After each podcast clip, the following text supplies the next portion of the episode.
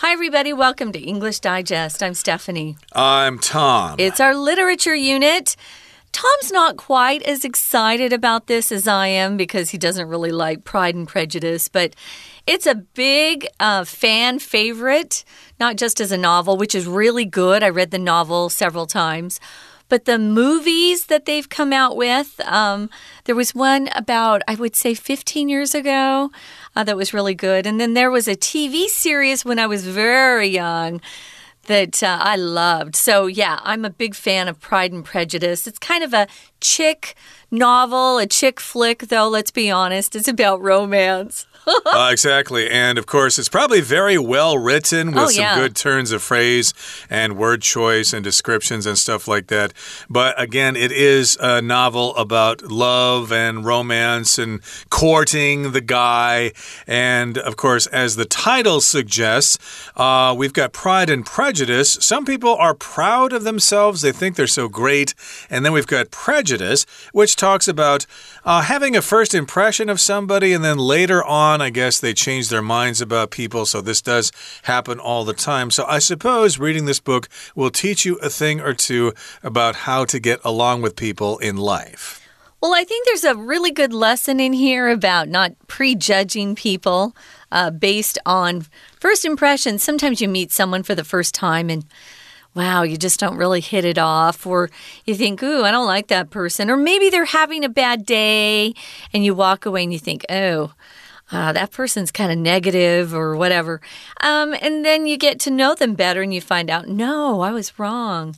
So sometimes it's best not to judge someone, especially on your first meeting or by first impressions. Indeed. So let's find out what this book is all about uh, in day one and day two. Of course, we're going to be summarizing the plots, and in the third day, or on the third day, we're going to actually talk about the story and the author herself, Jane Austen. But uh, let's start to find out what this story is all about. Let's read the first part of our lesson, or at least let's read day one of our lesson from top to bottom.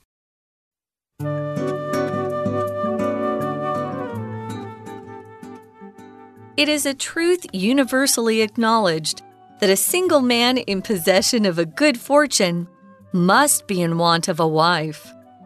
So begins Jane Austen's masterpiece, Pride and Prejudice. However, the real story starts when the Bennet family hears that a local estate has been rented by Charles Bingley, a wealthy bachelor. Mrs. Bennet is determined that one of her five daughters, Jane, Elizabeth, Mary, Kitty, or Lydia, should catch his eye. At a local ball, Bingley dances twice with Jane, the prettiest of the Bennet sisters, and seems favorably inclined toward her. However, Bingley's friend, Mr. Darcy, who is also single and is reputed to be incredibly wealthy, seems to look down on the Bennets. Elizabeth, the wittiest and most outspoken sister, takes offense at Darcy's snobbish pride, though she's pleased Jane and Bingley seem genuinely fond of each other. Their mutual attraction leads to Jane and Elizabeth visiting Bingley's estate. Darcy, exposed to Elizabeth's sparkling personality in this more intimate setting, seems more interested in her, though Elizabeth still doesn't care for him at all. Two more people are interested in Elizabeth as well, one of whom is George Wickham, a soldier with a connection to Darcy's family. After Elizabeth rejects a proposal from another suitor, she grows closer to Wickham, whom she feels sympathy for when he tells her Darcy deprived him of financial security. Unfortunately for the Bennets, however, Bingley suddenly leaves for London. It appears he has no interest in pursuing a marriage with Jane. Okay, let's talk about the contents of our lesson for today. Again, the title is Pride and Prejudice and the Danger of First Impressions. So, of course, when you meet somebody for the first time, you want to make a good first impression so that they'll think favorably of you and that you can get to know them better. So, I guess if you're going to meet your girlfriend's parents for the first time, mm. yes, you want to give them a first impression, etc., etc. And uh, later on, of course, they'll probably be more willing to let you marry their daughter if you propose to her. And I guess uh, that's what this book is all about. First impressions. Sometimes our impressions of people at the beginning are wrong, and we need to modify our opinions of others as time goes on. Now, here's how the book begins it begins by saying, it is a truth universally acknowledged that a single man in possession of a good fortune must be in want of a wife. Okay, so basically that means this is a truth that everybody pretty much agrees with. If you're single and if you're rich, then of course you probably want to find a wife. So, yeah, here we've got the phrase to be in want of, which means you desire that thing or you need that thing, although we don't really use that too commonly nowadays. You'll find this in literature more often. This is a joke line, by the way, guys. This is funny. Um, this is what most women believe. I'm sure the men weren't. Um, acknowledging this universal truth, but boy, the women sure did, especially uh, mothers who had you know, daughters that were just about the age uh, that they should start looking for a husband. So, of course, if you had a choice back then, especially, this is the 1700s, if you had a choice between a, finding a wealthy husband or uh, someone who is very poor, you would pick a wealthy husband. So that's how this whole book begins.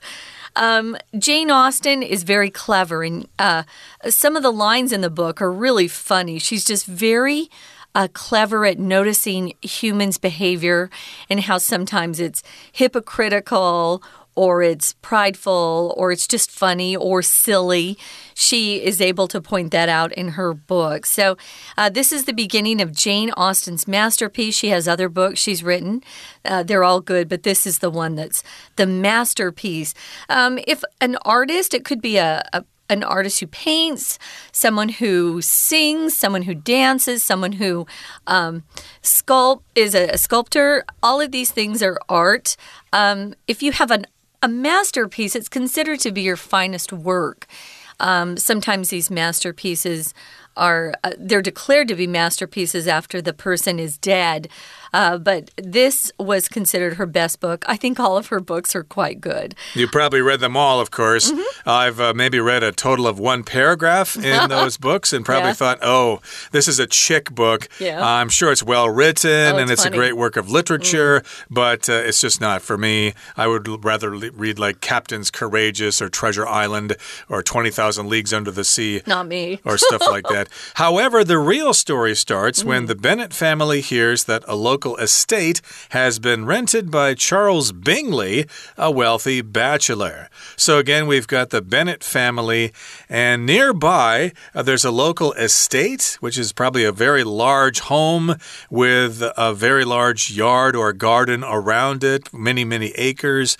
Uh, that's where rich people live. So, of course, yeah. it's a local estate and it's been rented. It hasn't been bought, but it's been rented by someone of the name Charles Bingley, who just happens to be a wealthy bachelor.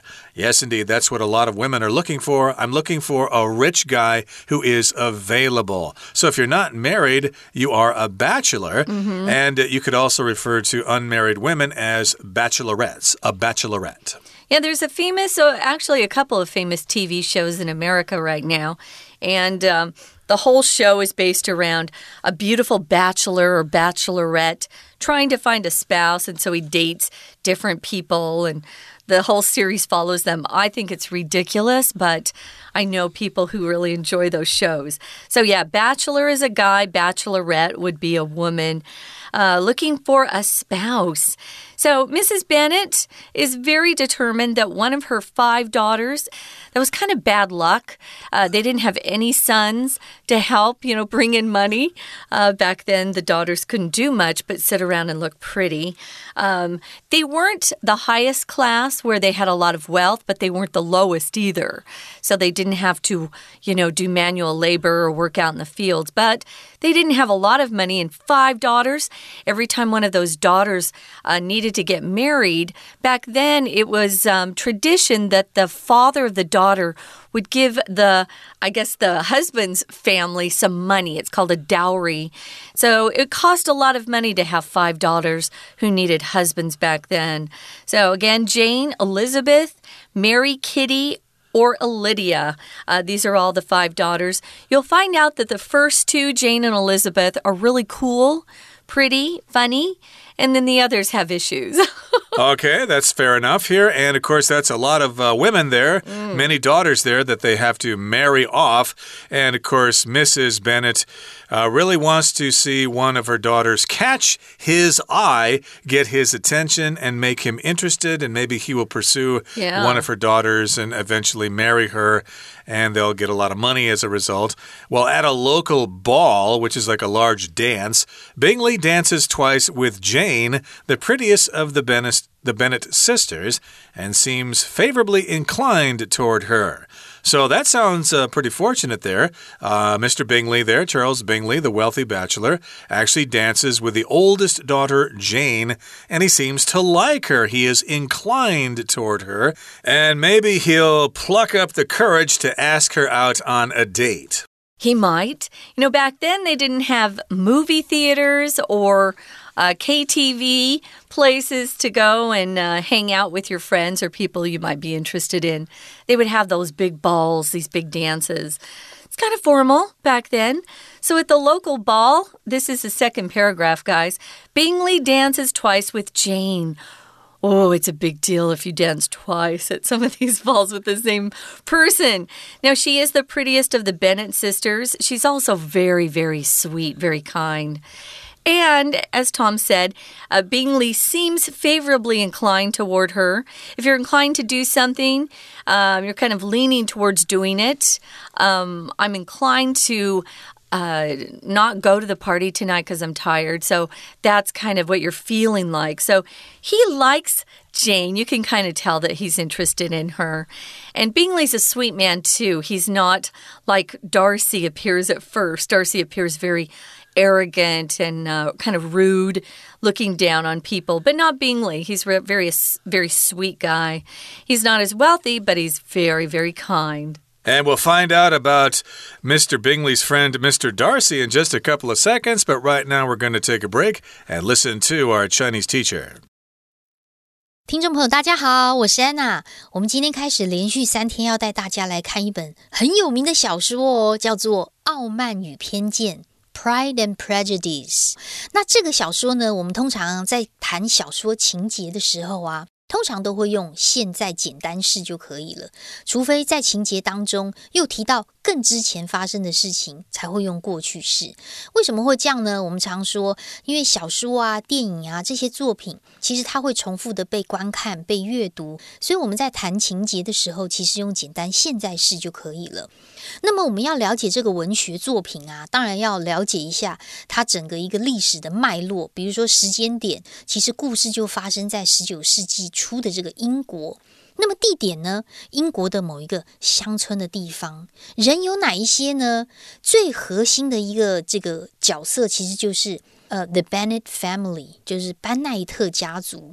因为这个班奈特家族啊，有五个呢千金小姐。这五个千金小姐的名字呢，就出现在第一段最后一句这个地方：Jane、Elizabeth、Mary、Kitty、Lydia。所以有五位千金小姐，那怎么样呢？想想看，当时是十九世纪。如果说家里有好几个千金小姐，那爸爸妈妈应该会急着想要把她们嫁出去吧？对，没错。其实啊，当时啊，这个班奈特家族他们自己有庄园，可是因为当时的法律是规定，只有男生才能够拥有所谓的这种不动产，所以还非得结婚不可，要不然这个 Mr. Bennet 还真不知道该怎么样处理这个庄园。那现在呢，就刚好有一个机缘，当时有一个呢，这个黄金单身汉叫做 Charles Bingley，宾利先生就在附近呢，刚好租了一个 local estate，一个附近的庄园。所以这个时候，班奈特太太啊，她就非常的开心，想尽办法，希望她的女儿能够认识这个黄金单身汉。宾利先生甚至能够结婚，当然是最好的啦。当然还有另外一个主角，另外一个主角就是 Mr. Darcy，出现在第二段第二句这个地方。我们先稍微介绍一下人物。那 Mr. Darcy 呢，达西先生是宾利先生的好朋友。那所以呢，整个故事基本上大概就环绕着这些主角在走。好，所以文章我们还是要看一下哦，在第一段第一句这里的 it。其实是一个虚主词。有一件事情是普世公认的真理，什么事呢？逗点之后的 that 一直到句尾才是真正要讲的事。这件事情就是，如果真的一个有单身男子他家财万贯呐，他一定会需要一个妻子。在这样子的一个情况之下，我们特别注意一下第一段第二句的地方，它是个倒装哦。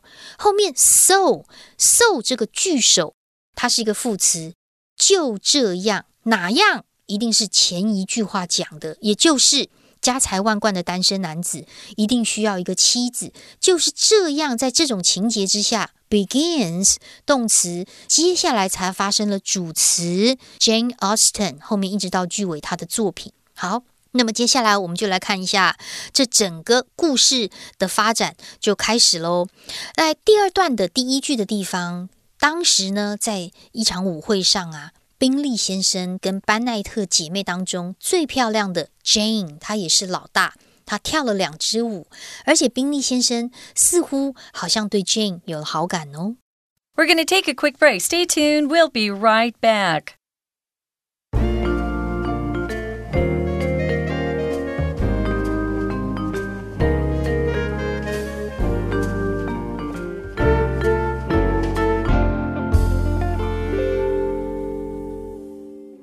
Welcome back, guys. We're talking about the masterpiece Pride and Prejudice by Jane Austen. Uh, Jane Austen was a wonderful writer, and sadly enough, she never did find her own true love. She never got married and died kind of young as oh, well. No. Yeah, it's sad. How pitiful. Mm, anyway, we started out by uh, quoting kind of a funny line from the first part of Pride and Prejudice. It's a truth universally acknowledged, or everyone agrees, that a single man who has a lot of money must want a wife. Not really. I think you could ask a lot of these rich guys if they want to get married and they'd go, hmm, not really. So it depends. But all the women out there sure think they that he would need or want a wife. Uh, so this is how the masterpiece begins. Now we find out that um, the Bennet family, uh, which is the story really revolves around this Bennet family who have five girls who are all pretty much old enough to get married. And back then, if you didn't get married, like by the age of 21, 22, you were considered an old maid. Um, and so they really want all their daughters to get married quickly and to good guys. Well, they find out that a local estate has been rented out by someone named Charles Bingley, and he's very rich. He's from London, of course. So uh, the Bennets live out in the country, you could say. So he's a wealthy bachelor. He's not married. And Mrs. Bennet wants one of her five daughters to hook up with him to get married and have uh, this, you know, lovely life forevermore. Okay, so again, we got uh, Mr. Darcy here, who is a friend of Mr. Bingley, mm -hmm. and he's also single. And it says here that he is reputed to be incredibly wealthy. Uh -huh. If you're reputed to be a certain way, that means that you have this reputation, or there's this rumor going around that that's the case. Hmm, I guess he's pretty wealthy there. Not only a little wealthy but incredibly oh, wealthy. Yeah. So incredible means it's uh, just so big that it's difficult to believe. Incredible. So, yes, he's very, very, very, very, very rich. But uh, there's a little problem. He seems to look down on the Bennets. He thinks he is better than the Bennets, so it might be difficult for the Bennets to attract Mr. Darcy's attention. Uh, you could say that, but uh, the fact that they're poor isn't his biggest problem with the Bennets. He doesn't think they're very um, sophisticated and they act kind of silly, which is true. He sees the sisters, the mother, even the dad at times acting silly, so he's not impressed. Um, here we also have Elizabeth. Now, we talked about Jane. She's very pretty and she's kind. Elizabeth is sister number two. She's very witty. She's very smart. But to be witty means you use your brains to uh, point out clever things around you so that people um, enjoy being around in your company because you make jo jokes that are funny. They're not about bathroom humor, which we see in a lot of movies from America. These are really witty lines that she comes up with because she's smart too. And she, um, she pays attention to people, understands what people are really like. She's the most outspoken sister, so she says what she thinks, which you weren't supposed to do back then at all. And she takes offense at at Darcy's uh, snobbish pride. He comes off as really arrogant, uh, someone you won't like at all at the beginning of the book, or even the beginning of the movie if you get to see the movie. Um, if you take offense at something, it means someone has offended you. They've said something that makes you angry, or uh, they've said something that seems like a criticism, and you think, ah, no, that's not fair.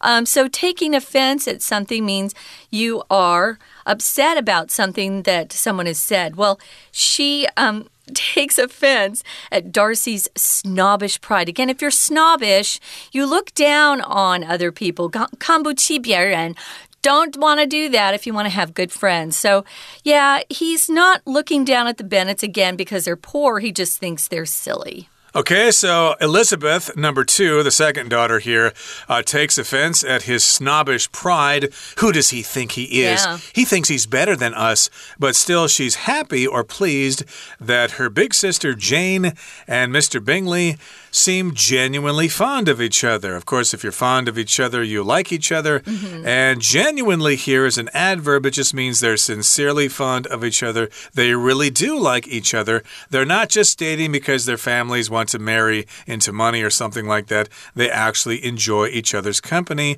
and their mutual attraction leads to Jane and Elizabeth visiting Bingley's estate.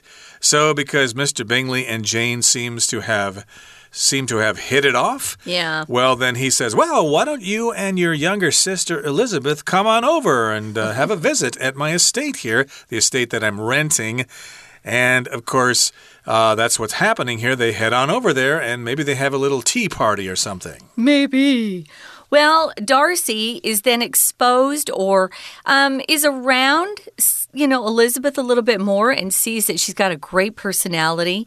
Here, our author says she has a sparkling personality. Think of sparkling water or some sort of sparkling juice. It's bubbly and fizzy. Just means she's very, very vivacious. She likes to laugh and be around people.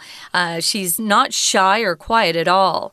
So she's got a sparkling personality. Other things that will sparkle are like jewels, diamonds that you have, or maybe um, the water is sparkling because the sun is hitting it in a certain way. Well, he likes her now that he has been around her more, but she still doesn't like him. Um, she, you know, she decided she he just wasn't a nice guy at all. So, moving on to the final paragraph, it says two more people are interested in Elizabeth. Uh, one is George Wickham. He's handsome um, and soldiers weren't poor. They weren't as wealthy as some of these people who owned estates, but um, marrying a soldier wasn't a bad thing. Uh, he had a connection to Darcy's family. Um, we'll find out about that later. But she also receives a proposal from another suitor. We used this word long ago to talk about a guy who was trying to court, which is an old fashioned word, or date someone to marry. Um, that guy that, that we're talking about here is a dork. Um, no one would want to marry him. He did have some money, but oh. She grows closer to Wickham, though. He seems to be very charming and handsome, and she feels sympathy for him when he tells her Darcy deprived him of financial security. So, again, we've got this soldier, George Wickham, who's got a connection to Darcy's family, but I guess Darcy didn't treat him really well here. It says that Darcy deprived him of financial security. So, if you're deprived of something, you just don't have what you need or what you should get, what you deserve. So, he's supposed to get some kind of financial security from this family. Maybe he did them some favors in the past, but Darcy's family is not going to give him the money that they owe him, so he's deprived of that financial security. And as a result, Elizabeth feels sympathy for him. If you have sympathy for somebody, you feel sorry for them and you empathize with them. That means basically the same thing. You kind of feel their pain and you'd like to help them. Right. So, unfortunately for the Bennets, however, Bingley suddenly decides to leave for London. Remember, he had rented that local estate, he didn't own it. And he had rented it, I think, for the summer to, you know, kind of meet the young women out there. Maybe he had already dated enough of the London women and decided, oh, I need to go somewhere new. Well, unfortunately for Jane, especially, who is already in love with Bingley, uh, he decides to take off with Darcy and they're they're gone for the rest of the year. So it appears he has no interest in pursuing a marriage with Jane. That's what it looks like, but that's not the story. And you're going to find out why Darcy and his family deprived George Wickham of financial security. George Wickham is not who he appears to be. Okay, so that's where we're going to leave off with our summary of our featured work of literature for the month of June. And you're going to have to join us next time as the plot thickens. right now, though, we're going to listen to our Chinese teacher and then we'll be back to say goodbye. 不过啊，宾利先生的朋友就是 Mr. Darcy，他也是单身啦，而且据说非常的富有，似乎好像看不起整个班奈特家族。我们来看一下第二段第二句这个地方有一个补充说明非限定用法的关系子句，先行词就是 Mr. Darcy。那么 Mr. Darcy 在这个故事当中就是这一个人嘛，所以专有名词后面就补充说明喽。逗点之后 who 一直到逗点的 wealthy 可以左右挂号起来。好，那么 Elizabeth 她是老二，她就是班奈特家族当中啊，所有姐妹里面最机智、最直言不讳的。她对于 Mr. Darcy 那种很骄傲的个性就觉得很生气。虽然她觉得 Jane 跟 Mr. Bingley 好像似乎都彼此很喜欢，而且就是因为他们互相吸引，也让 Jane 跟 Elizabeth。有一次呢，刚好就有机会到 Mr. Bingley 的庄园去。同样，第二段我们看一下第四句，这边特别注意一下动词的 leads to 是导致的意思。不过因为 to to 是介系词，所以它影响到后面 Jane 跟 Elizabeth 拜访庄园的这个拜访，就会用动词 ing visiting。好，那么在这一次的拜访当中啊，Mr. Darcy 就在比较亲密的场合当中就认识了 Elizabeth。其实她的个性就很活泼啊，好像 Mr. Darcy 就有点喜欢她。不过同时，因为有另外两个人也对 Elizabeth 还蛮有兴趣的，其中一位有一个军士呢，叫做 George Wickham，他就是一个 soldier。好，我们第三段的第一句要特别看一下。前面有一个 two more people，另外还有两个人也喜欢 Elizabeth。逗点之后的 one of whom，这个 whom 特别把它抓出来，它是一个冠带，而且是受词，我们知道。不过冠带呀，这个冠我们就把它等于一个 and，这个代呢就是代名词，代替什么呢？就是前面这两个人，所以是 them。whom 就把它等于 and them，所以你看这句话逗点之后是 and。One of them is George Wickham，而这两个其中一个就是 George Wickham。那到底发生什么事呢？因为 Elizabeth 其实她有拒绝其中一个追求者的求婚，后来她跟 Wickham 的关系很密切，而且当 Wickham 告诉 Elizabeth Darcy 有剥夺她经济保障的时候，她好像对她有动一点感情。不过，对于班奈特家族比较不幸的是，Mr. Bingley 突然就前往伦敦了，好像不喜欢 Jane 一样。我们明天还会看更多有关于 Pride and Prejudice，别走开哦！我是 Anna。That's all for today, but this is a great story, and we're going to continue summarizing it in our next program. So make sure you join us then. Don't miss out. From all of us here at English Digest, my name is Tom. I'm Stephanie. Goodbye. Bye.